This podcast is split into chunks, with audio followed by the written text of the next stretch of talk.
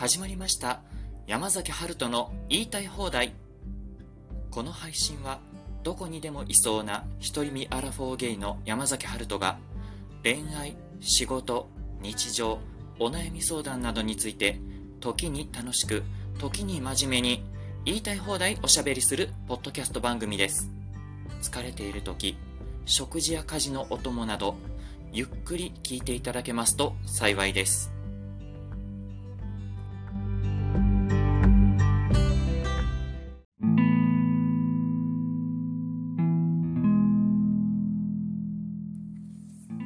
はいということで3回目始めます。今日収録日なんですけど8月15日火曜日ということでえっ、ー、と台風7号ですね。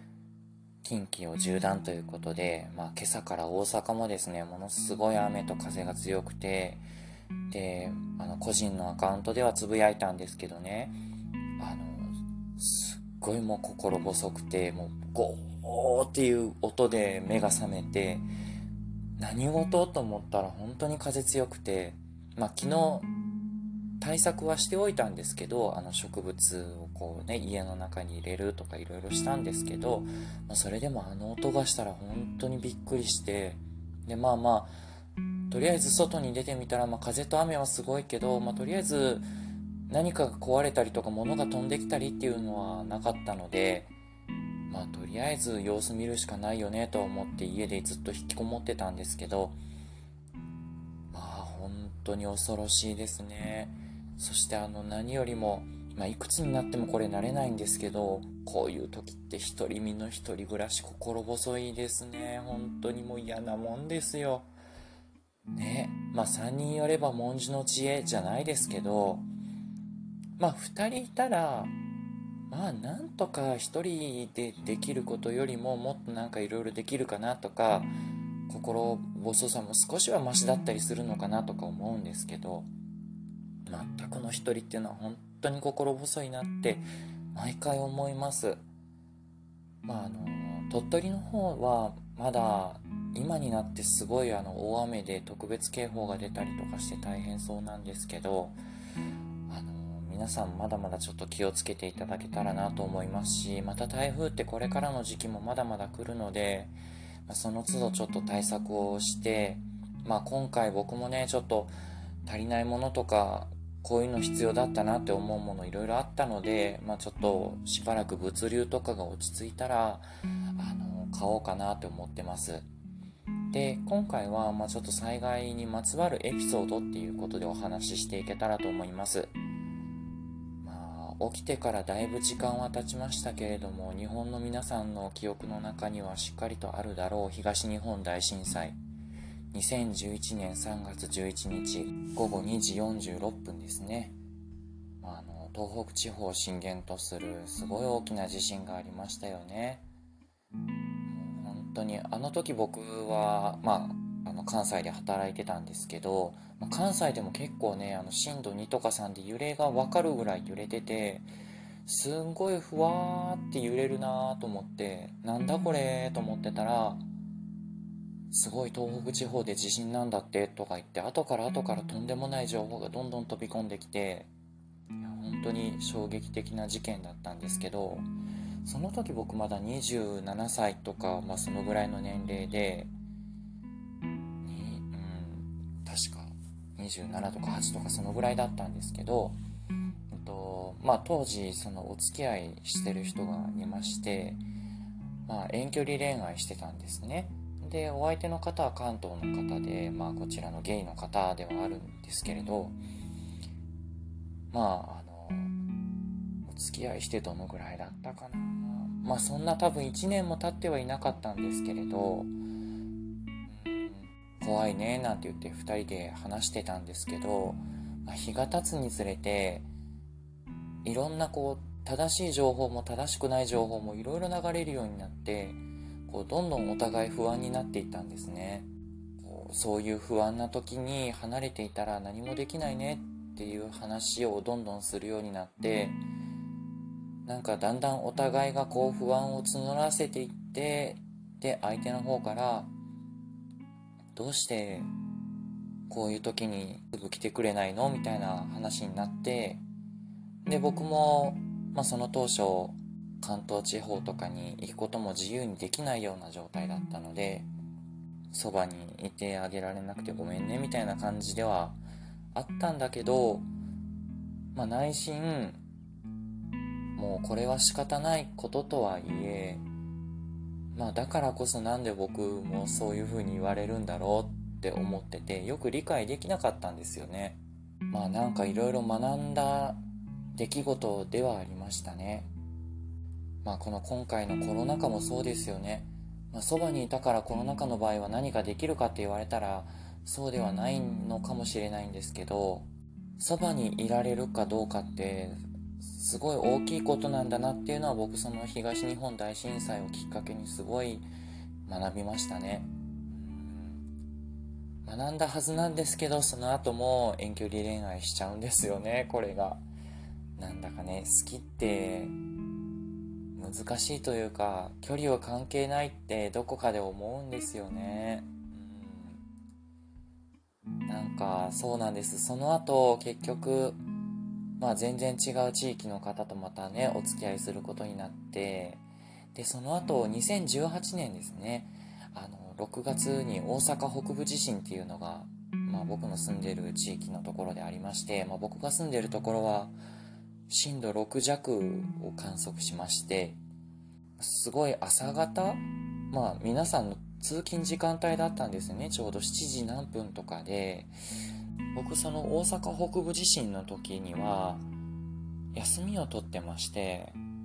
朝まだ7時半とか、まあ、8時前ぐらいとかって寝てたんですね。で、その時に、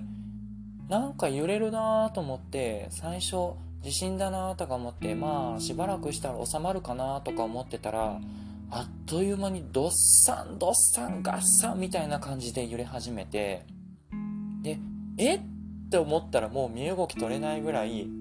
すごい揺れになってて、でも、あの、布団にしがみつくしかないんですけど、布団ごと揺れてるんですよね、自分が。どんなに布団を掴んで、その掴んだ布団ごと自分が揺れてて、で、ようやく揺れが収まったなと思って、まあ、とりあえずかぶってた布団をめくり上げて、まあ、すごいあのアラームというか、なんかいろいろサイレンとか鳴ってるんですよね、周りで。で、とりあえずその自分がいる部屋から、まあ、リビングまで行って、でまあちゃんと歩ける状態なのかどうかもう日はね登ってたのであの明るくはなってたのである程度、まあ、地面とかも見ながらね食器でこう割れたりとかしてないかとか見ながら歩きながらまあそしたら床はとりあえず大丈夫だということでであとま電気はつくかって見たら、ま、電気はとりあえずついたんですよ。ああ停電大丈夫だったよかったと思って次に水道の蛇口をひねったら水道が出ないんですよね。でこれはやばいと思ってもう地震発生からどのぐらいもう多分20分経ってないぐらいだったんですけどこれは水がないということはまずいぞと。生活できない。飲めない。でトイレも行けない。っていうことでやばい買いに行かなければと思ってもう次の瞬間には体が動いて車の鍵とスマホとお財布を持ってもうパジャマのまま車に飛び乗って車を出してすぐ8時から空いてるスーパーに行ってでとりあえず水1箱とあの時何買ったんだろう。ああとあのカロリーメイトとなんか水なしでも食べられそうな調理とかがいらなさそうなものをとりあえず買ったのとあと体を拭くためのなんかボディシートみたいなのを買いましたね。うん。もうなんかお店とか行っても陳列棚もすごいもうガサガサに落ちててお店の人も大変そうだったんですけどでもこれは買って帰らなければ自分がやばいと思ってとりあえず買ってもうカートをガーって押してでレジでピッピしてもらってまあ、続々とお客さんがどんどん来るんですよね。やっぱり皆さんお水とかいろいろ買い求めに来られててであっという間にもうお客さんでいっぱいになって僕が帰る頃には。で僕がもうお店を出てそうやって必死でいろいろ買い込んで帰ってきてリビングで荷物を下ろした時に多分本当に2 3 0分ぐらいの出来事だったと思うんですけどもう一人でそういう電気もつけずにもう糸が切れたみたいにもうなんか涙がポロポロ出てきちゃって心細くてどうなるんだろうと思って。でとりあえず水位を見守るしかないので水が出てないけどとりあえず周りの人がどうなってるのかも見ながらスマホとかで情報収集しつつまあこんな時頼りになるのが NHK ですよね。一応ね受信料払ってるのでまああのテレビもつけてでまあどこがどうなってるのかとかいろいろ調べてまあ幸いその幸いって言ったらあれなんですけど震度6弱のそのうちらの辺りが一番ひどかっただけでその火の手が上がったりとかそういうことがまだ起きていなかったので、まあ、このまま水位を見守ってればいつかは水が通るだろうということで、まあ、結局その後その日のうちに水は回復したのかな。でその後ですね、まあ、その後というかその日のうちに元付き合ってた人、まあ、その関東の人ではなかったんですけどその地震の少し前にお付き合いをしていた別の地域の人から LINE が来て「地震大丈夫だった?」って聞いて「今水が止まってて」っていう話をしたらその当時物流がちょっとねやっぱり地震の関係でうまくいってなかったんですけどそっか分かった。今すぐ水を送るからとか言って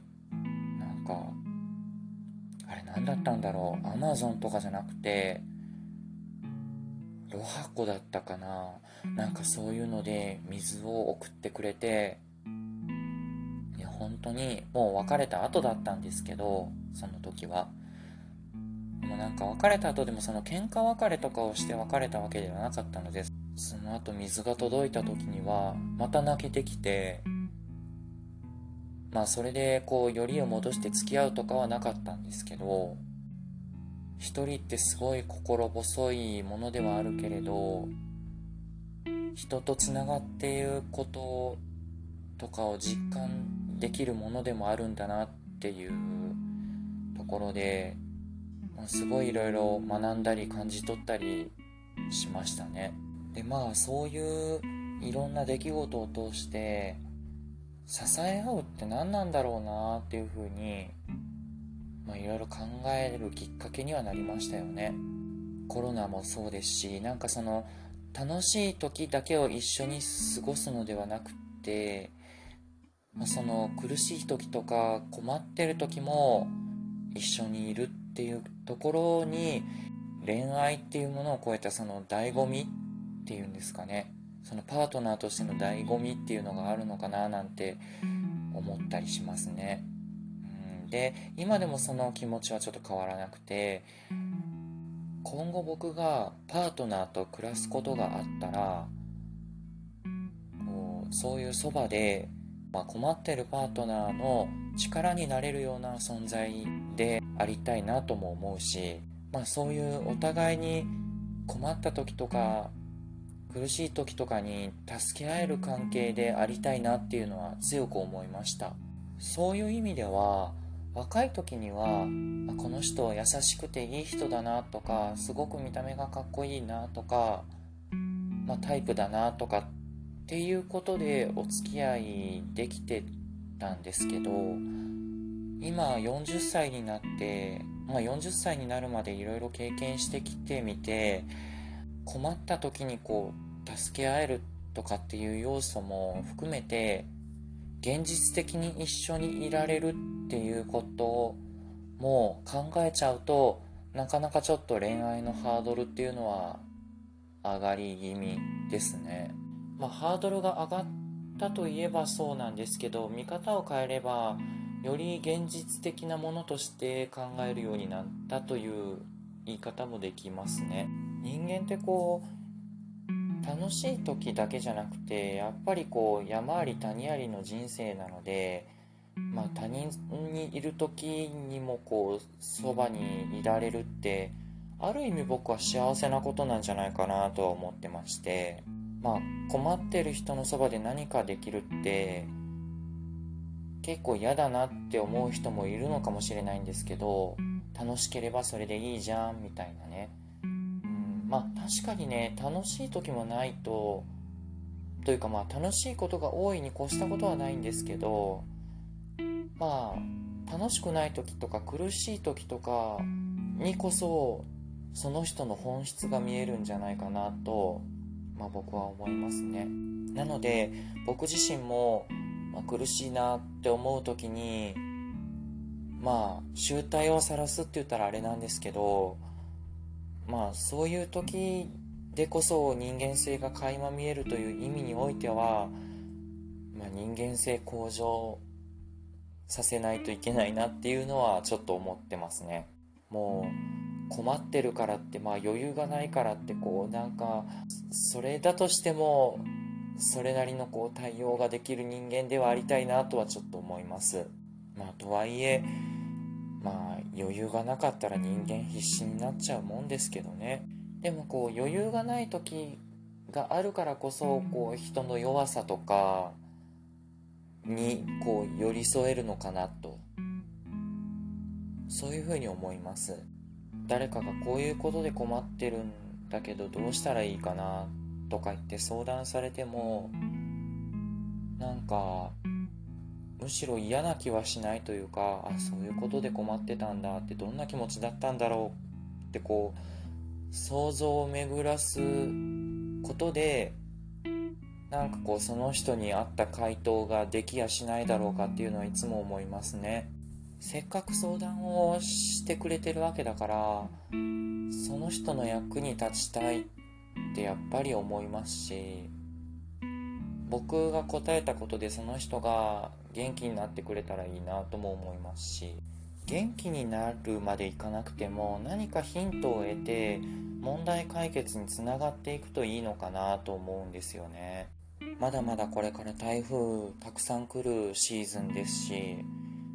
まあ、あの関西で言えばあの南海トラフの大地震っていうのをねずっと言われてますけれども、まあ、いつそれが起きてもおかしくないですので、まあ、それに備えた行動とか、まあ、計画とかいろいろこう立てておかないとなっていうのはちょっと気持ち新たに今回思いましたね。うん、そしてあのやっぱりこういう災害とか台風とかが来た時に独り身は寂しいのでやっぱり僕は恋人が欲しいですっていう。最後の最後ですごいぶっ込みを入れましたけど。はいということで、まあ、こんなとこかな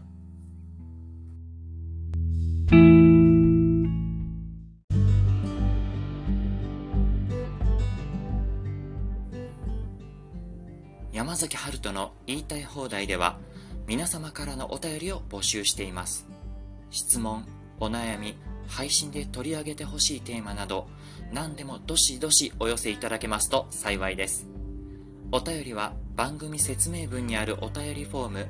Twitter アカウントの DM やコメントでお待ちしております。それでは次回の配信まで皆様がせめて心の中でだけでも自分の気持ちに素直になって言いたい放題言えますように。